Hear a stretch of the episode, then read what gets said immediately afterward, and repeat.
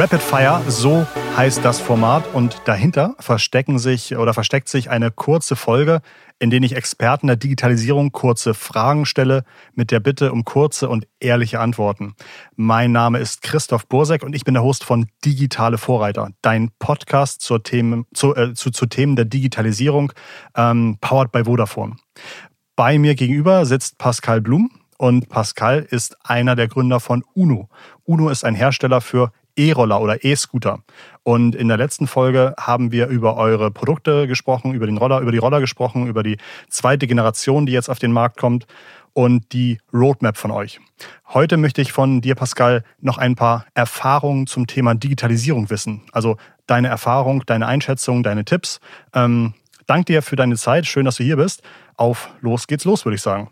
Ja, vielen Dank für die Einladung. Ähm, Pascal, wie wurden, wie wurden Roller vor zehn Jahren wahrgenommen? Also als, vor zehn Jahren, glaube ich, wurden Roller eigentlich fast gar nicht wahrgenommen und wenn dann eher auf dem Land, irgendwie im Dorf, von der Dorfjugend für Leute, die eben noch keinen Autoführerschein haben. Ich komme vom Land, ich kann das bestätigen. Und genau, das ist, glaube ich, so wie in Deutschland vor zehn Jahren Roller wahrgenommen wurden. Wie sieht das Ganze in zehn Jahren aus? Wie, wie wird sich deiner Meinung nach der Markt oder die, die Wahrnehmung ändern? Ja, ich glaube, dass Roller viel mehr dort sein werden, wo sie den größten Mehrwert bringen können, nämlich in Städten, äh, wo sie Staus umgehen können, wo sie Parkplätze ähm, nicht mehr oder man keinen Parkplatz mehr suchen muss, ähm, wo man einfach extrem schnell von A nach B unterwegs sein kann.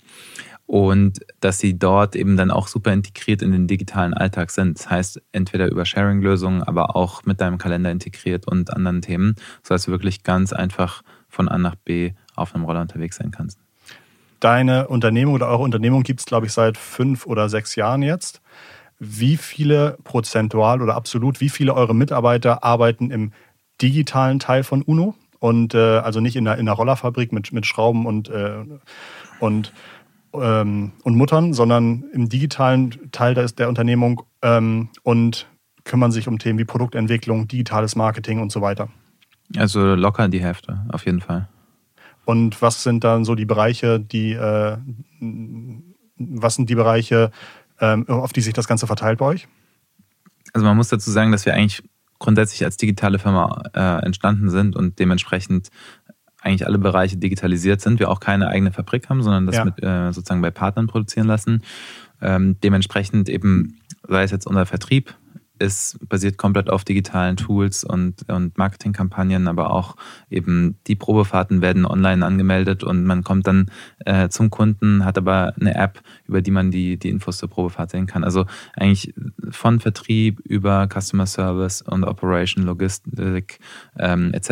ist eigentlich alles bei uns digital aufgesetzt und äh, konkret eben im Produkt- und Software äh, arbeiten bei uns circa ein Drittel der Firma.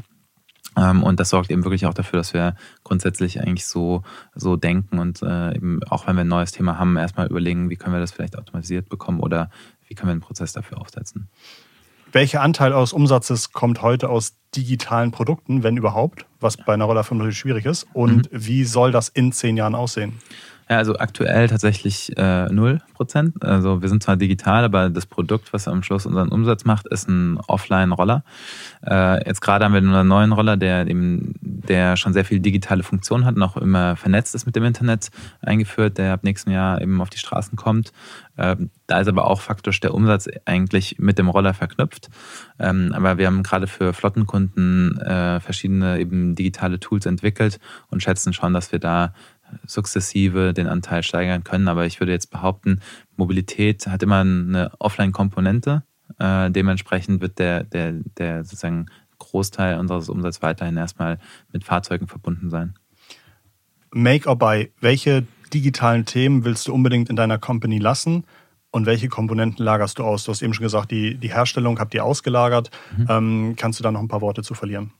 Genau, also ich glaube, alles, was wirklich die die Product Experience oder Brand Experience im Endeffekt äh, ausmacht, das sollten wir in-house haben, äh, weil das ist das, was, was dem Kunden, also was eigentlich den Kunden erreicht. Ja? Ähm, und ähm, was aber im Hintergrund passiert, ähm, sei es jetzt eben, sei es jetzt ein ERP natürlich oder ähm, verschiedene Prozesstools, die das dem Kunden sozusagen ermöglichen, ähm, das kann man größtenteils dann auch outsourcen. Und da ist man auch, glaube ich, häufig besser beraten, nicht das Rad neu zu erfinden, sondern zu gucken, gibt es schon eine Lösung, die sowas ermöglicht. Und da ist ja auch gerade heutzutage ähm, durch, durch APIs und ähnliches es möglich, relativ, sage ich mal, komplexe Themen auch über externe Partner abzubilden. Gibt es einen speziellen Prozess oder ein spezielles Tool oder eine Technologie, das, welche ihr einsetzt, wo du sagst, Mensch, davon könnte jedes Unternehmen ähm, äh, profitieren, welches so ein bisschen im Thema Digitalisierung unterwegs ist? Ähm, wahrscheinlich viele. Äh, jetzt, um eins konkret zu nennen, ähm, ist, glaube ich, schwierig. Ich glaube, ähm, einmal für uns intern, gerade die ganzen, sag ich mal, ähm, die, die Architektur, die wir aufgebaut haben um die Datensicherheit für unsere Rollern und, und den Schlüssel und so weiter zu ermöglichen. Das ist, glaube ich, was, wenn das andere sehen würden, kann man sich ein Beispiel dran nehmen.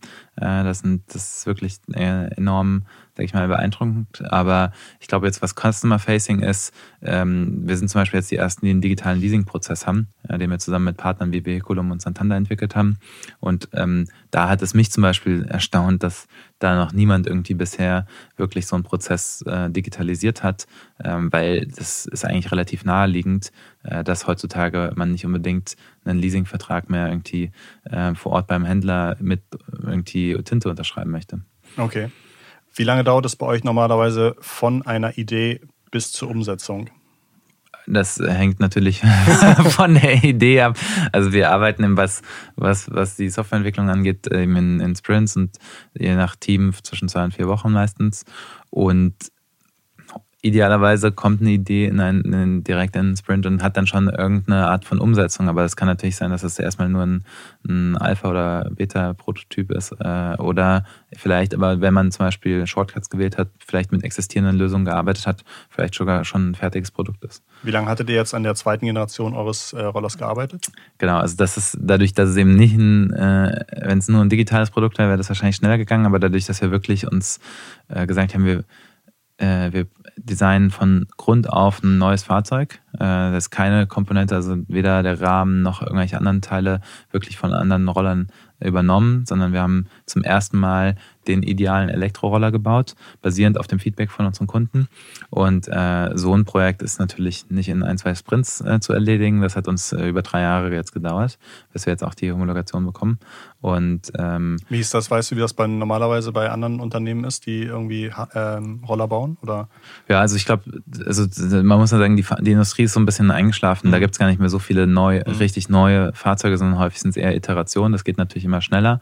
Ähm, aber das ist eigentlich klassisch eben so im Fahrzeugbereich dauert es schon so, ein Fahrrad dauert ein bis zwei Jahre, Roller eher eben zwei bis vier Jahre mhm. und ein Auto eben auch um die vier Jahre normalerweise, vier bis fünf. Wir sind ja. jetzt schon, wir sprechen jetzt schon so ein bisschen über Produktentwicklung.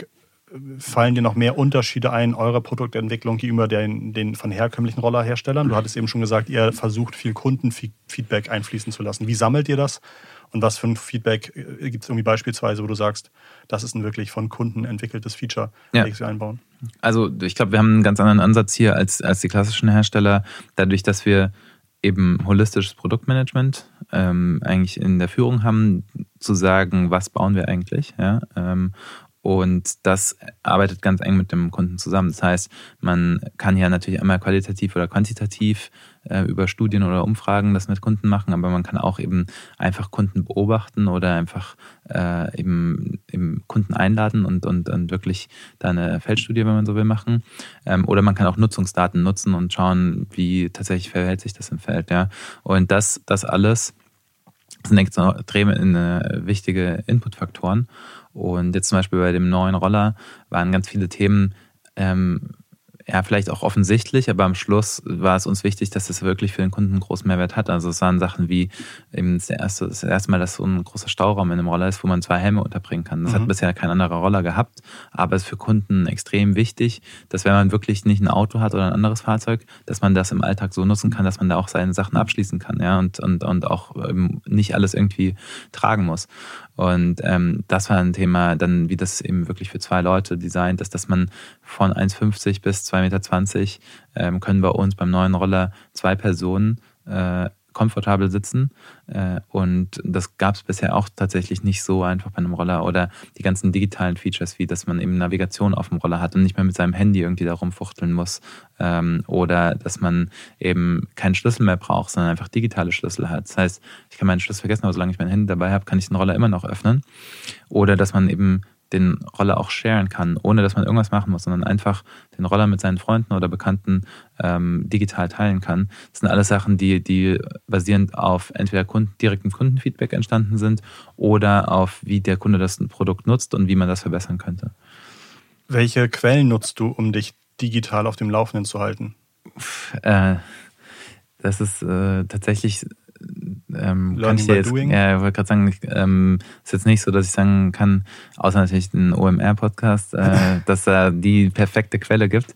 Ähm, nee, also ich, ich muss zugeben, dass ich da schon eben versuche, eher tatsächlich dann eher mit Experten zu, zu reden, dann auch Case by Case natürlich, mhm. äh, irgendwie man sich dann online irgendwie da Informationen zusammensammelt, aber ähm, ich halte mich jetzt auch nicht für den, den größten Experten, sondern ich glaube, es macht Sinn, tatsächlich Leute zu, äh, zu holen ins Team, die bewiesenermaßen Experten in den Bereichen sind und denen dann auch dazu vertrauen. Und da haben wir zum Glück echt über die Jahre ein sehr, sehr gutes Team haben aufbauen können und die wirklich dann ganz spezifisch ähm, auch, glaube ich, die Best Practices einfach ins Unternehmen bringen. Gibt es für dich branchenfremde Vorbilder der Digitalisierung oder auch brancheninterne? Äh, also ich meine, es ist halt ein abgetroschenes Beispiel, aber ich finde immer noch, wie Apple ähm, tatsächlich unter Steve Jobs gearbeitet hat und eben Produkte sehr holistisch gedacht hat und dann auch Sachen wie zum Beispiel die Musikindustrie über iTunes in die digitale Welt gebracht hat. Äh, das ist super beeindruckend. Ähm, und äh, ansonsten, glaube ich, gibt es ganz, ganz, ganz viele, sage ich mal, sehr spezifische sage ich mal, Vorbilder für einen Prozess hier oder ein Geschäftsmodell Innovation hier, ähm, die, die einem immer natürlich die, die Richtung oder Inspiration geben können. Ähm, aber genau, das ist dann sehr detailliert. Gibt es eine typische Frage, die, dich, die, dir, die dir immer wieder gestellt wird, wo du dich eigentlich wunderst, dass eigentlich im Grunde jeder die gleiche Frage, Frage stellt? Also gibt es ein Thema, das immer wieder aufkommt mit bei Journalisten, bei Investoren, bei Kunden? Die eine. Ähm, Falls es keine gibt, auch Nee, okay. Ne, also würde ich jetzt behaupten, erstmal nee, sonst, sonst würde ich mir jetzt gerade einfallen. Okay. ähm, fe fehlt dir von mir noch eine Frage? Würdest du dich gerne selbst noch was fragen jetzt? Ähm, zum Thema Digitalisierung oder grundsätzlich? Digitalisierung. Ähm, ich hätte vielleicht vorher, dann ist, dann ist unser, nee, dann ist unser, dann ist unser glaube, Rapid Fire Katalog. Ich glaube, für, für, eine schnelle, für einen schnellen Fireside Chat äh, okay. äh, ist das ausreichend hier. Perfekt. Ähm, das war's auch schon. Äh, Pascal, tausend, tausend Dank für deine Zeit und die vielen Antworten, den Input. Viel Erfolg für euch und UNO. Ich empfehle dem Zuhörer hiermit unbedingt noch eure Webseite zu besuchen. Ich glaube, das ist unomotors.com. Richtig? Mhm. Gut, okay. Äh, und natürlich auch die lange Episode mit dir zu hören, in der du über eure Roller, über die Zukunft, über die Gründung, über die Herausforderungen und so weiter von UNO mit uns, äh, mit uns sprichst. Alle Folgen findest du im Feed des Podcasts. Ähm, vor Pascal und UNO haben wir eine aktuelle, einen aktuellen Überblick über autonomes Fahren gemacht und äh, zeig uns auch gerne dein Interesse, indem du den Podcast abonnierst. Wir zeigen dir unser Interesse an dir, indem wir dir versuchen, einen Mehrwert zu bieten und weiter tolle Gäste wie Pascal einzuladen, Experten rund um das Thema Digitalisierung. Dank dir fürs Reinhören. Liebe digitale Grüße von uns beiden, von Christoph und von Pascal. Perfekt.